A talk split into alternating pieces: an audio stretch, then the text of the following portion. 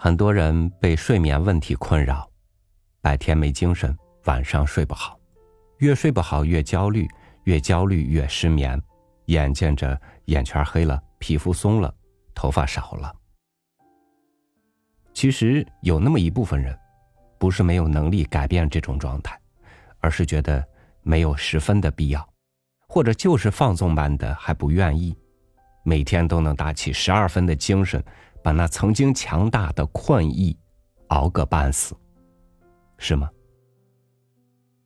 与您分享叶圣陶的文章：幸福的人从不晚睡。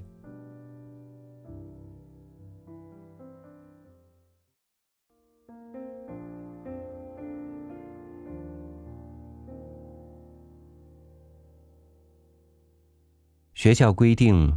晚上十点钟熄第一次灯，一刻钟之后熄第二次，再一刻钟之后灯又熄了，这就再也不亮了，直到第二天天黑了的时候。虽说熄灯有一定的时间，我可向来不准时睡觉。人累了，眼睛至少用竹片来撑开的时候，不管它八点九点。就倒在床上，一觉睡到大天亮。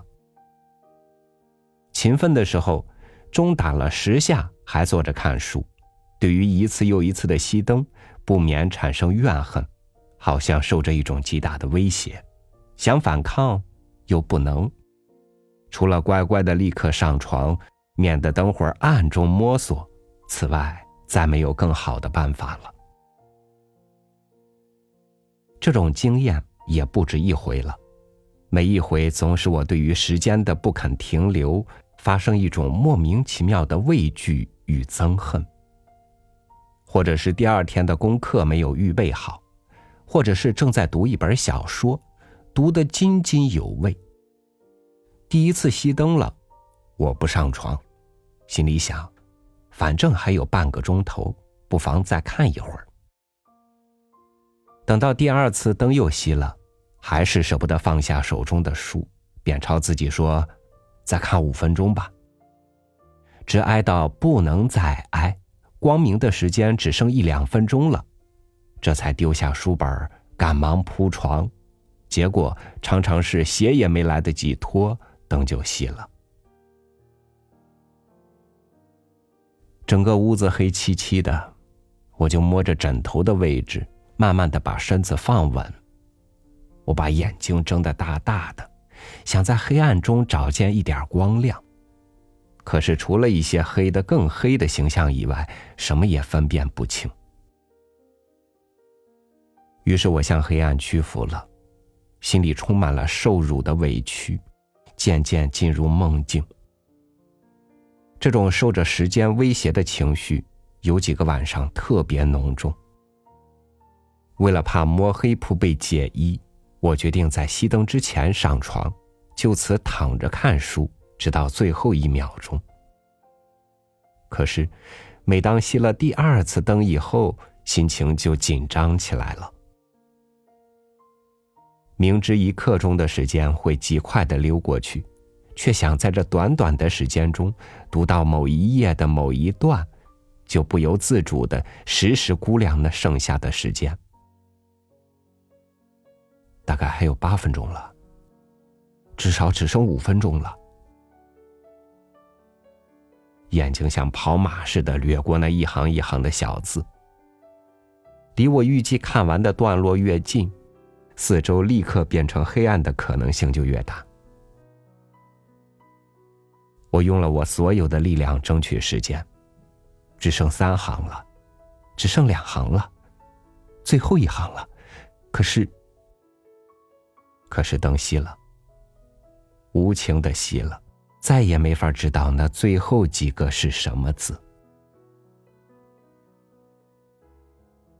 我睁大了眼睛，希望目光能穿过那黑暗，找到一点光明，享受一点胜过时间的骄傲。然而黑暗既深且广，没有边际，我的失败是注定的了。要是我能重新把电灯开亮，要是我能点上油灯，要是我能让时间溜过而不影响我享受光亮，那么这种感受威胁的滋味再也不会有了。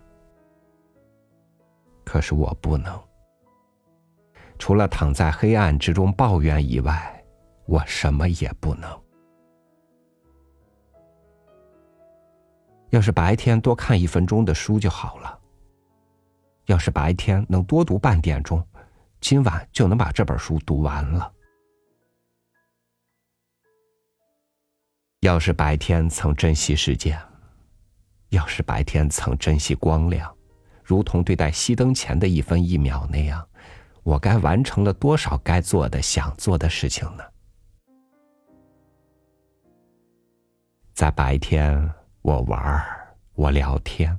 让光亮的白天悄悄的溜过，直到最后的几分钟，我才追赶他。太晚了，他已经去远了。于是我希望他第二天归来，以弥补前一天的错失。可是，失去的时间又怎么能弥补呢？把光亮的开头比作人的出生。那么，黑暗的降临就是人的结局。把人的一生看作长长的一天，那么安静的躺在坟墓中的时候，就是一天的结束，就是黑夜的开始。这黑夜将永远延续下去，再也不会天亮。想到晚间受到的那种无可抵抗的威胁，想到晚间那份珍惜时间的心情。就觉得浪费每分有光亮的时间，对自己是不可饶恕的罪行。让造物的珍贵而有限的赐予，在我们手里轻轻的消耗掉，事后所能有的，只是于事无补的悔恨。这种罪行，是危害我们自己。把人生的路程算作一天。那么现在太阳正高高的照着我，离开黄昏时分还有很长的一段时间。但是，我终究会望见那尽头。一会儿，太阳西移了，影子转了向，渐渐的伸长。而当一切影子变得很长很淡的时候，太阳将突然消失在山谷里。一切的影子也就消失了，只剩下苍茫的暮色。这时候，黑夜已大步踏向我走来，它将占有我的生命，直到永远。要是能趁早把一切该做的事情做了，抢在时间前先行一步，那么事后的焦急和惶恐就可以避免了。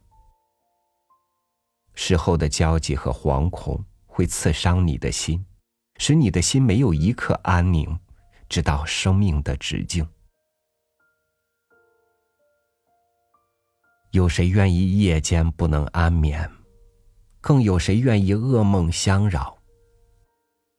恬静的安眠是夜间的幸福。努力了一天，身体疲劳了，心灵却很宁静。倒在床上，双眼自然的合上了。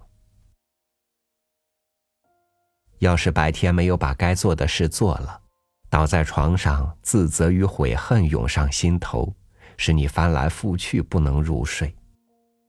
幸而睡着了，梦中还是在自责与悔恨。忍受这样的折磨，是应该的。浪费那永不停留的时间，不能不付代价。努力或者忍受烦恼，随我们自己选择。不要在夕阳斜照的时候烦恼吧，那正该是休息的时候。要是曾经努力的过了这一天，